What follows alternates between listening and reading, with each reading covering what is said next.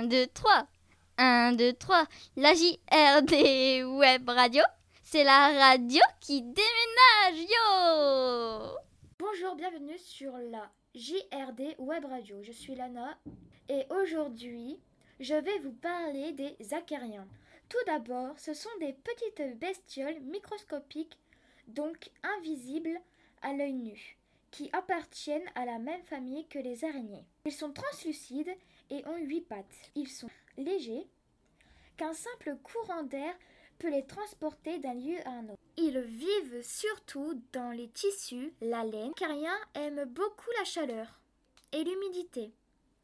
Ils mangent des minuscules bouts de peau que les hommes perdent tous les jours. Dès que la température est aux alentours de 20 degrés, et que l'humidité atteint les 50 degrés à 80 degrés, dans une pièce, les acariens se glissent dans les moindres recoins. La literie, les rideaux, la peluche, les draps, les tapis, les moquettes et les meubles sont des sont des cibles faciles pour ces arachnides. Pour vous en débarrasser, utilisez des housses spéciales imperméables aux acariens ou nettoyer une fois par mois à 60 degrés les couettes et oreillers. Voilà ce que je voulais vous présenter. Bonne journée à tous.